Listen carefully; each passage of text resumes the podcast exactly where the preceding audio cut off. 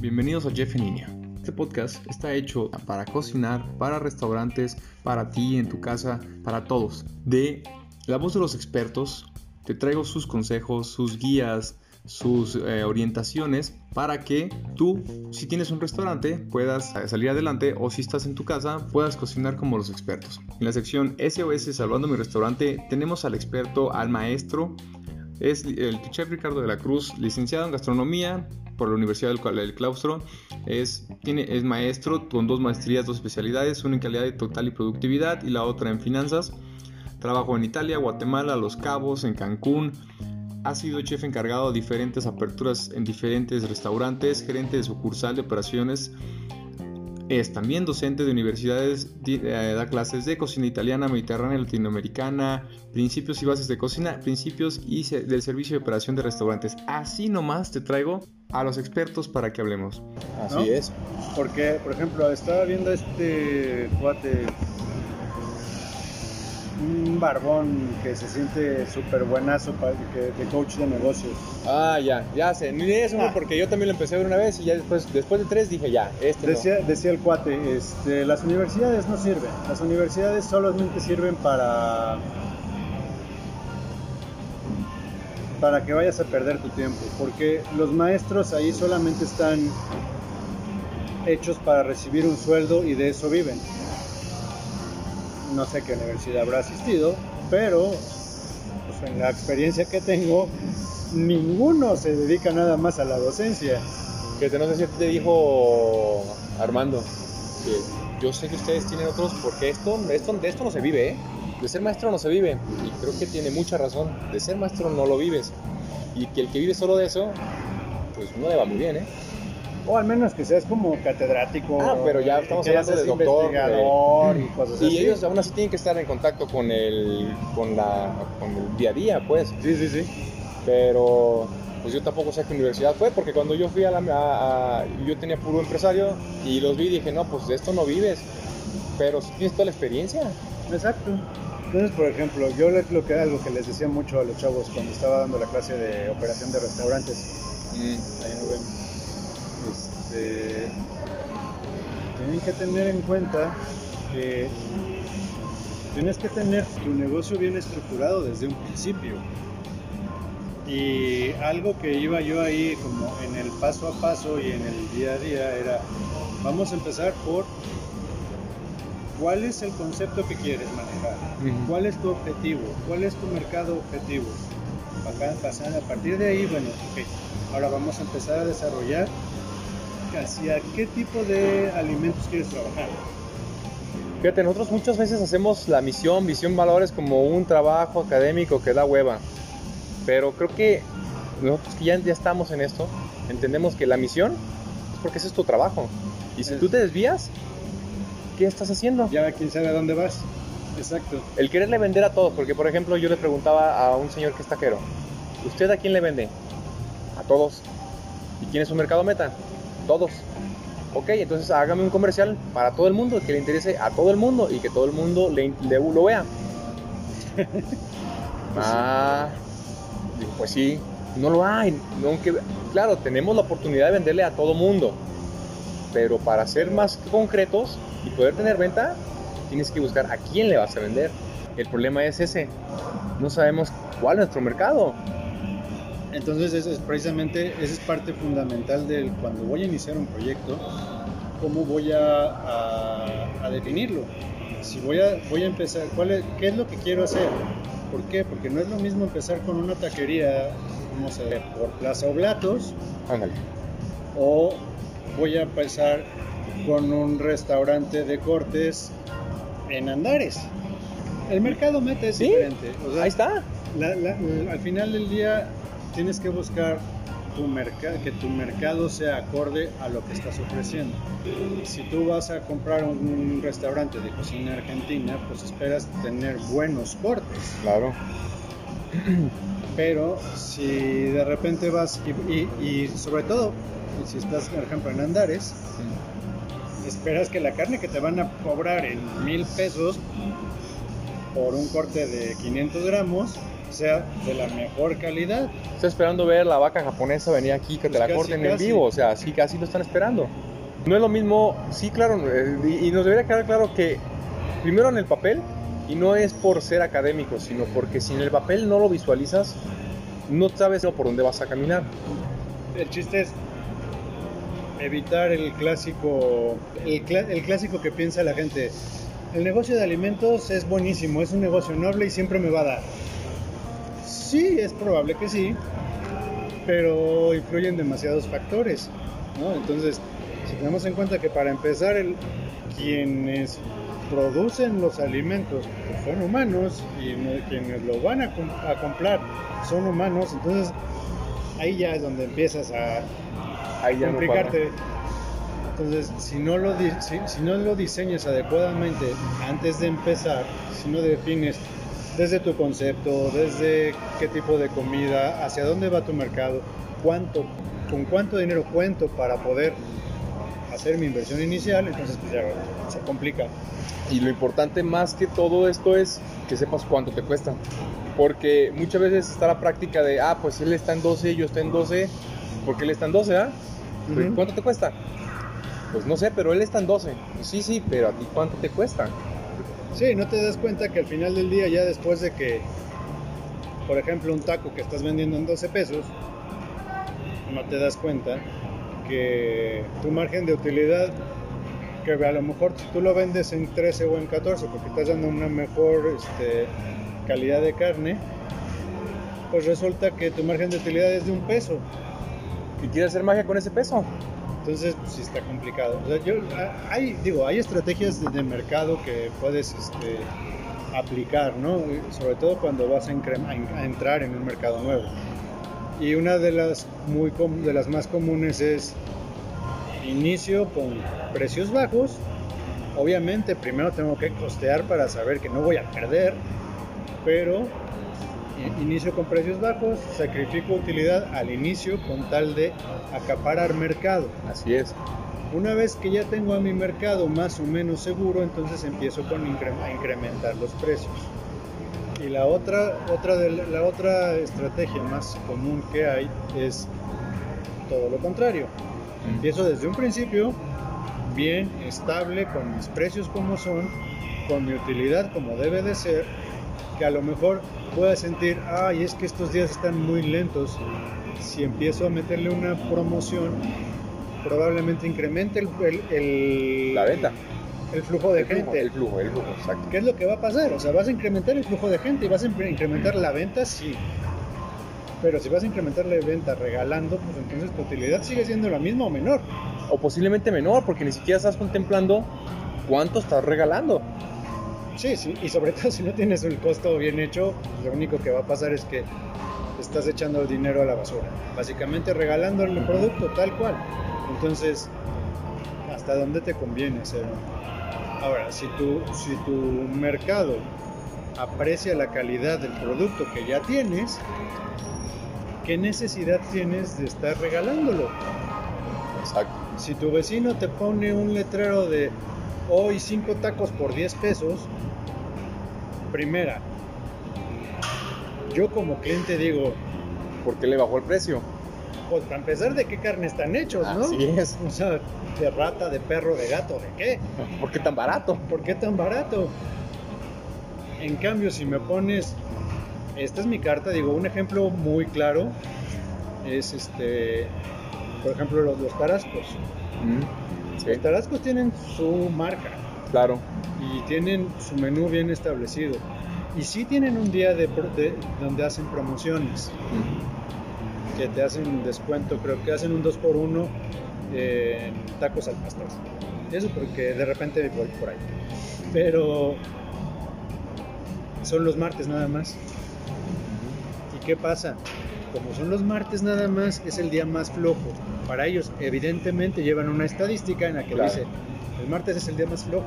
Oye, importante, para poder tomar esas decisiones es re- eh, recabar todos los datos para que ahora sí puedas tomar una decisión Claro, si no tienes información dura, números, reales. no tienes de dónde sacar, o sea, tomar una decisión así por, ah, voy a hacer un combo de dos tacos y un agua por 20 pesos, este, pues no me va a llevar a nada, a lo mejor, ¿no? O a lo mejor sí, pero si no tengo la información adecuada desde un principio en la que yo me diga, ok, los jueves es el día más flojo que tengo, este, los jueves de plano no estoy ni siquiera sacando los gastos, entonces, ok, pues puede ser que a lo mejor el jueves sí me convenga meterle por ahí, regalar una bebida. Claro, algo que Sí. el menor costo te dé. El que, te, el que te cueste menos, pero te dé normalmente un buen margen de utilidad. Así es. Entonces, si regalas a lo mejor una botella de agua, por decir algo,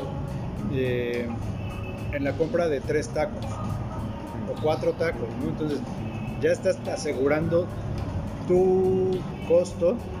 Con eso ya cubres el costo del agua. El cliente se va contento porque siente que le regalaste algo, pero la realidad es que no sacrificaste tanto tu, tu utilidad como un 2 por 1 Así es. o un 3 por 2 o algo así. O sea, es lo que hay que tener en cuenta. Porque también la otra, el riesgo que corremos y que lo he notado en muchos negocios es que hay gente que dice, ok, y sobre todo, por ejemplo, en zonas de oficinas, lo he notado. El lunes te ponen, eh, no sé, el negocio de ensaladas. Lunes de ensalada y te regalamos tu bebida. Entonces la gente de la oficina sabe que el lunes voy a comer ensaladas porque ahí me ahorro la bebida. El martes voy a los tacos porque ahí me ahorro me, me hacen un descuento. El miércoles voy al sushi porque me sale al 2 por 1 y entonces voy con alguien más. Y, y la realidad es que, te, ¿qué es lo que quieres? ¿Te quieres enfocar a un mercado de... Perdón, ¿gustas que te retire o todavía te lo? No, aquí déjalo. ¿Sí? Las papas están buenas. No, no, no, estas frías están buenas. Les voy a poner en contexto. Estamos con el chef Ricardo de la Cruz, que es chef operativo. ¿Estoy bien? Ah, gerente de operaciones. gerente de operaciones de Trip Burgers, amigo mío, eh, para mí es un gran referente para todo lo que podemos encontrar como estrategias.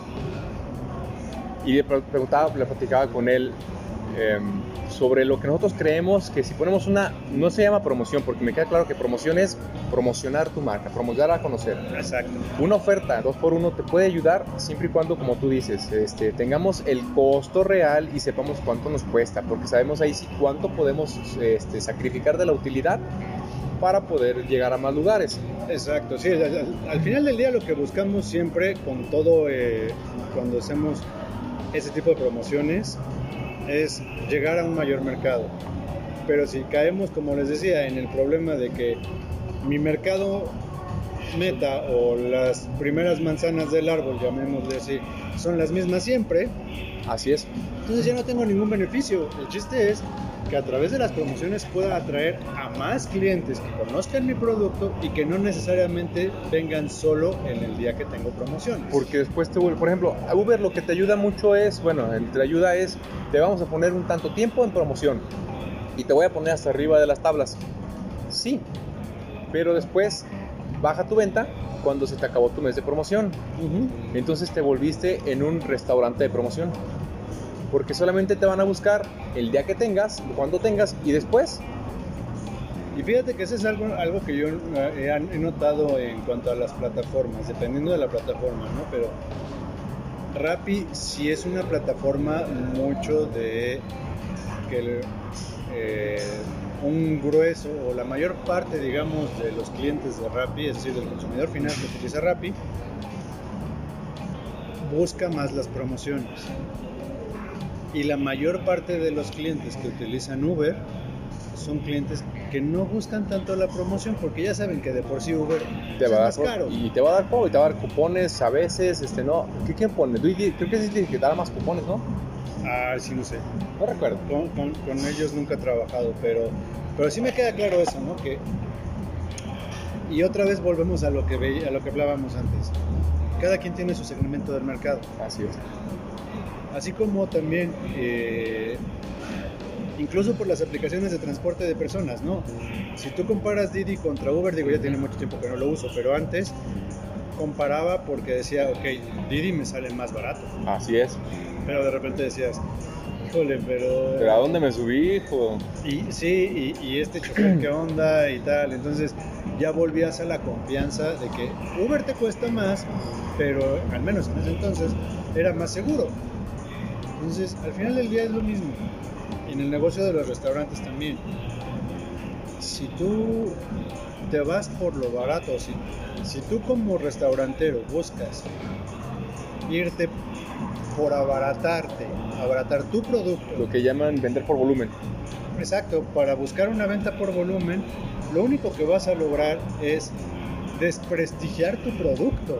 Y, y de hecho, o sea, lo puedes ver, por ejemplo, en el mercado de eh, los tacos de barbacoa. Sí. ¿Cuántos lugares que venden tacos de barbacoa no hay que hacen promociones y que te regalo el consomé y que te regalan? Sí, obviamente, si te regalan el consomé, pues está padre, pero a ellos no les cuesta nada, ¿no? Al final del día es agua. Que, que consumen, ¿no? Porque hay algunos que sí puedan arreglarlo y, y te cuesta, ¿no? Te- les Ah, cuesta una lana. Entonces, ¿por qué la vas a regalar?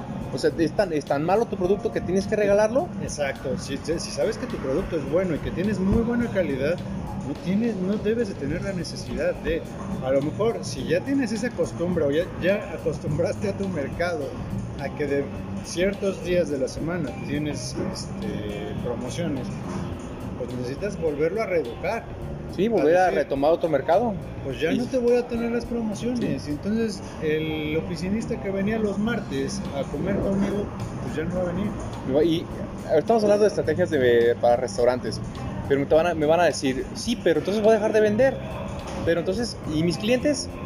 Yo tengo una ideología que es, si es un cliente, es una buena, un buen estandarte, un buen, eh, una persona que va a hablar bien de tu producto. Si es un buen cliente, sabe que cuesta tu producto.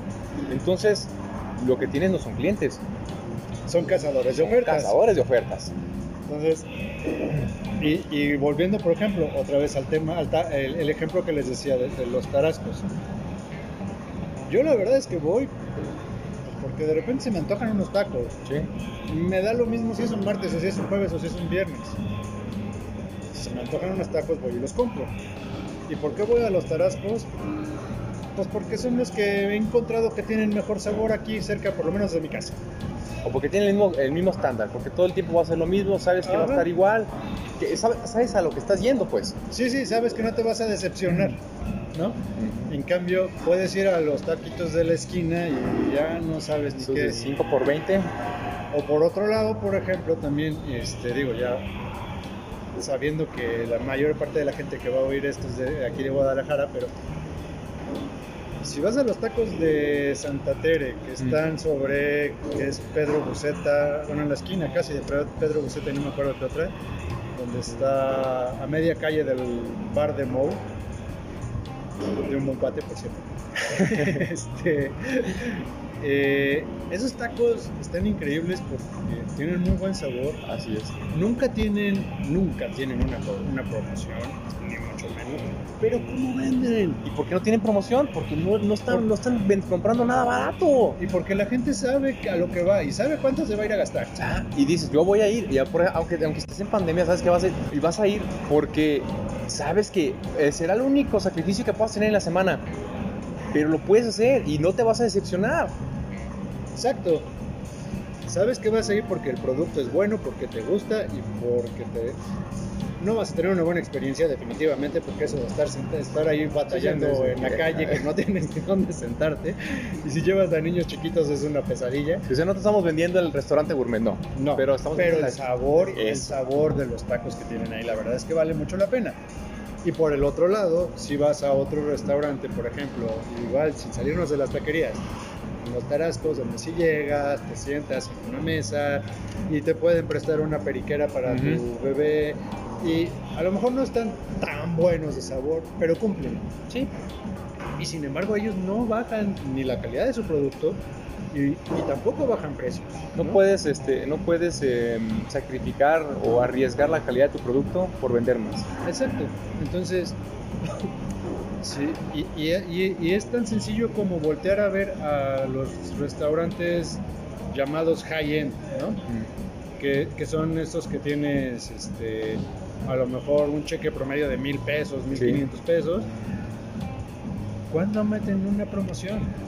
Y es ¿Cuándo que hemos escuchado a una barca argentina diciendo, Ah, ah, sí. hoy dos por uno en hay dos en cortes", botellas, ¿no? hay dos, tres por uno en botellas. Sí, claro. ¿Por qué no? Por lo mismo que decimos, o sea, ¿cuánto vale tu producto? De veras, si lo es, si lo vale, ¿por qué lo regalas? Y si la gente te está buscando porque lo regalas, entonces no son tus clientes. ¿Qué tienes que hacer? Pues reestructurar otra vez, pensar quién es tu cliente, tu mercado meta, que todo el mundo decimos, como te digo, creemos que por vender comida, nuestro mercado meta es todo el mundo, lo de los tacos, que, que a quién le vendes, a todo el mundo. Sí, pues dime un comercial de todo el mundo. Sí, sí. La cerveza, dime la cerveza. La cerveza es para todos los, todos los hombres. ¿Y a todos los hombres nos pega igual? ¿No? Claro que no. Por ejemplo, Heineken a mí no me llaman los comerciales de Heineken y a mucha gente sí.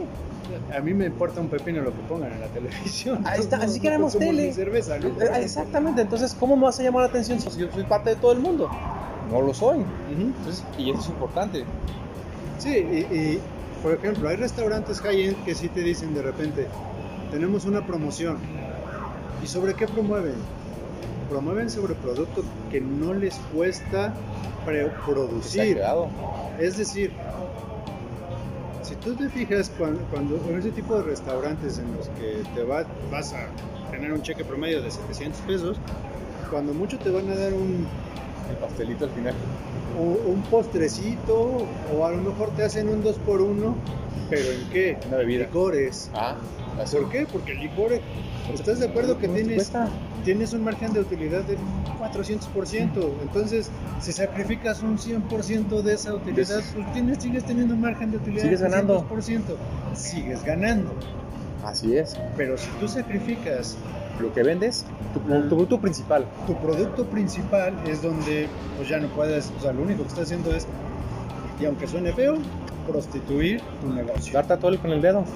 y prostituir tu producto. ¿Y sabes, y sabes por qué? Porque como no tienen un registro, porque no sé, no estamos acostumbrados a, re- a registrar, porque es que soy una tanquería, ¿yo para qué? Sí, pero mira, analízate, regístrate y vas a ver que de la semana pasada a esta, 15 días te vas a dar cuenta de todo lo que evolucionó tu negocio y ahora sí podrás sacar una estrategia de la siguiente semana.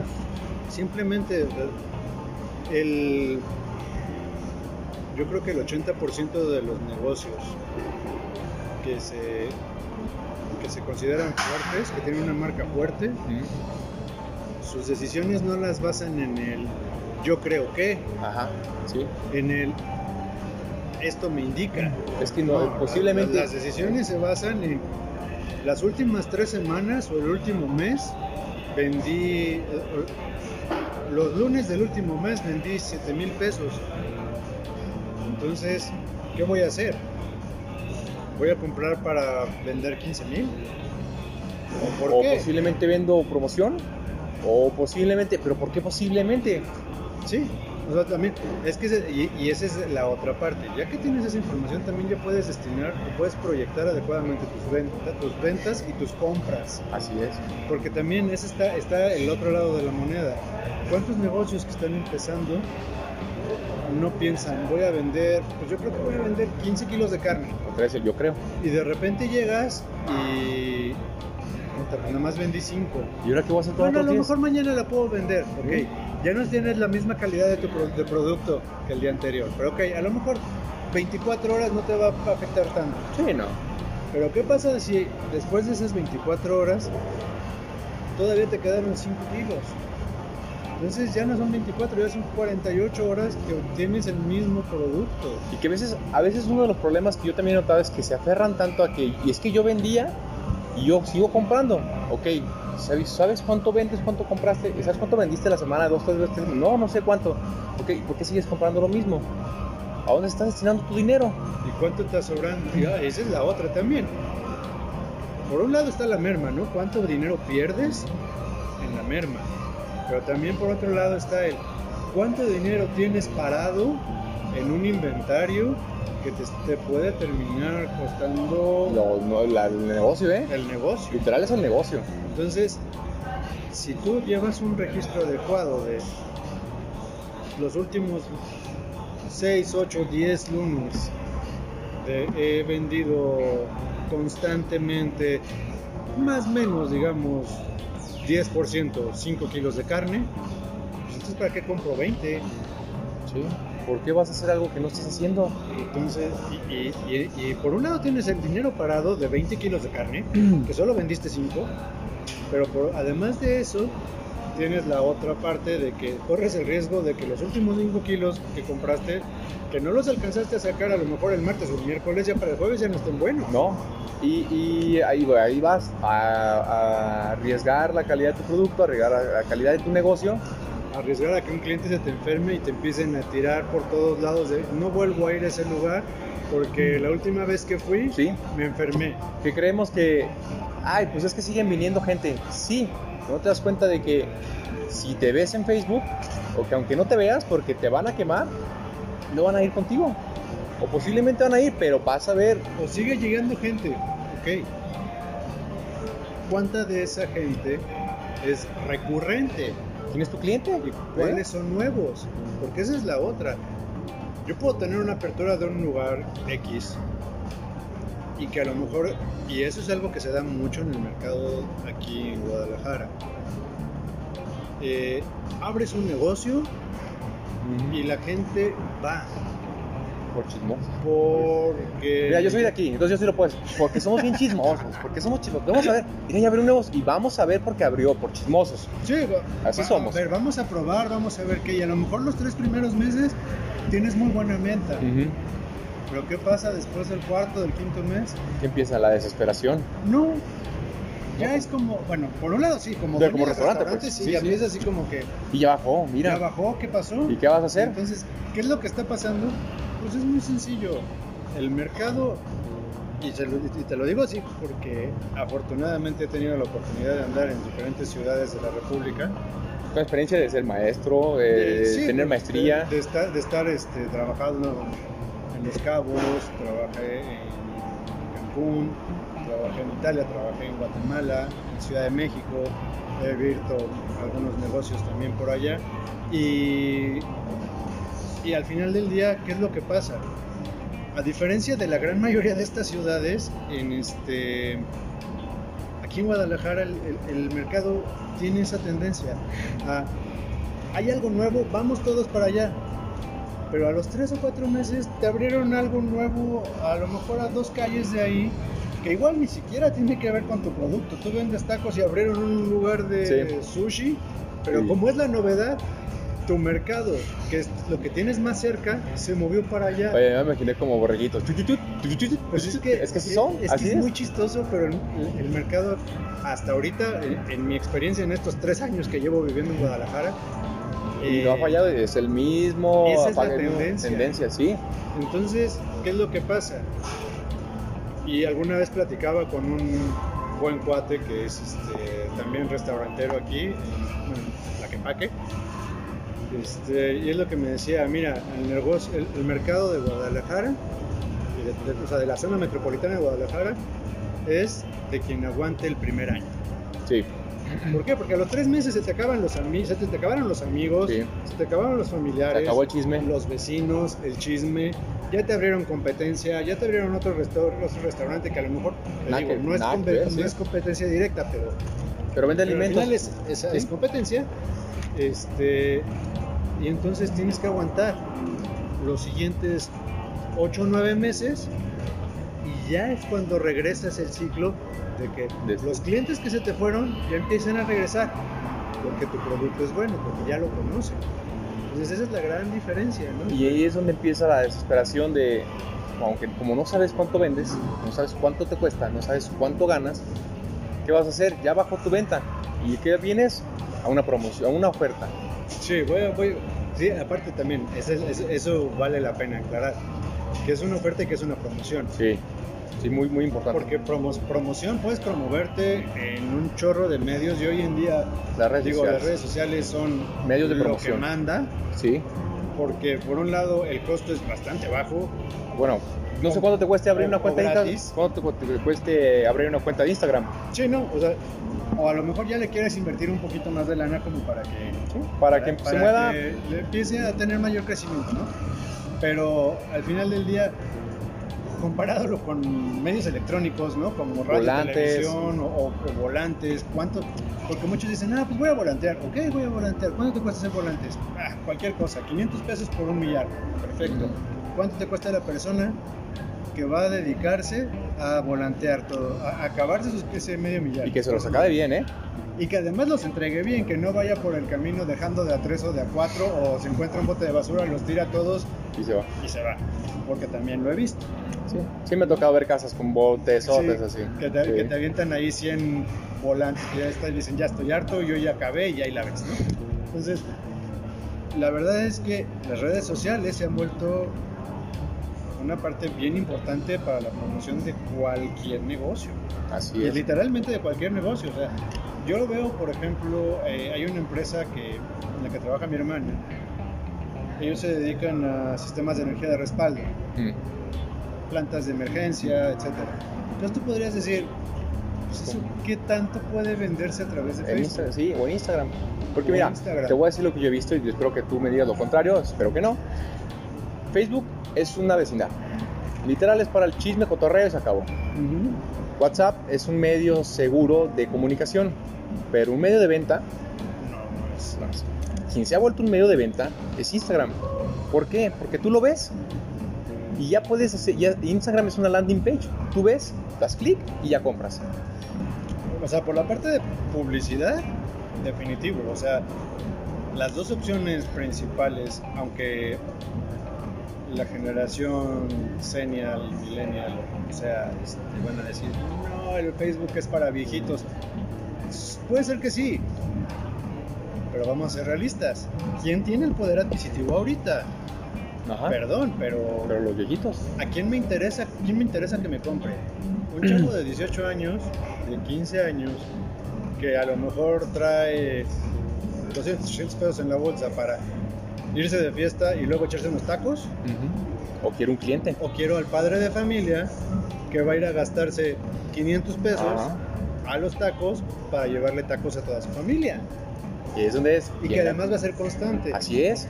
Hace unos años, eh, varios, de hecho, había una estación de radio en la Ciudad de México que se llamaba Radioactivo. Ah, sí. Estaba, estaba muy enfocada, a- y a mí me encantaba porque pues, prácticamente tocaban solamente rock. Entonces, este... Pero estaba enfocada precisamente a chavos de a lo mejor 15 a 25, tal vez 30 años. Y llegó un punto en el que se dieron cuenta que no era negocio. ¿No? ¿Por qué? Y yo lo platicaba con mi hermano, que es mayor que yo. Y decía, oye, pero es que me acuerdo mucho porque le decía, siento como que un, me quitaron algo que era importante para mí.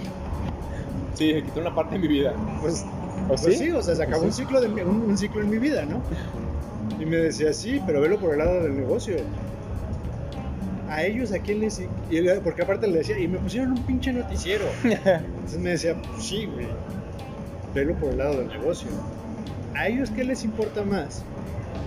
Un chavo de 18 años, como tú, que trae 200 pesos en la bolsa para irse de fiesta, echarle gasolina a su carro y con suerte invitarle al cine a su novia, Sí. o a alguien de 35 años que tiene el poder adquisitivo para decir, me voy a llevar a cenar a tal o a tal lugar a mi novia o a mi esposa. Así es. Entonces, ¿quién va a comprar esos espacios en ese, en ese entonces de radio? ¿Quién va a comprar esos espacios de publicidad? Pues las marcas importantes Claro. que tienen lana que están buscando llegar ahí. Así es. Entonces, aquí volvemos a lo mismo. ¿Quién me importa más? Y ya sabemos que, por ejemplo, eh, TikTok, ¿no? Eh, eh, Sí. también ya se volvió un Ya es otro medio, sí, porque de- sí están buscando las empresas ya TikTok. Pero si lo ves así, este. Y me da mucha risa porque de repente te encuentras videos de sí, los. de generación X también ya nos adueñamos de TikTok o algo así, ¿no? Los demás de 40. En los que me incluyo, por cierto. Pero. este. Todo se está volviendo un medio de comunicación. Todo está moviendo, volviendo la manera más adecuada de llegar a más gente de la manera más enfocada posible, porque aparte de esa herramienta, eh, o sea, Facebook tiene esa, no sé si estará, Sí. pero Facebook por lo menos tiene la gran ventaja de, De segmentar. segmentar. Desde quiero que mis clientes sean de 18 a 35 años, Y si los quiero que sean mujeres. que estén Sí. en este rango o, o en esta área de distribución sí. alrededor de mi negocio, quién puede llegar, quién no puede llegar. todo Además, eso. aquí sí quiero que le aparezca. O sea, si le gustan los carros, no, no le va a aparecer. Así de claro y específico es, es los parámetros de Facebook Y y, de Instagram. ya puedes hacer realmente una campaña bien enfocada para la gente que, le, que quieres, a la, a la que le quieres llegar. Y que mira, te puede costar hasta 700 pesos lo que te podía costar el volanteo con mayor eficiencia y mucho más rápido.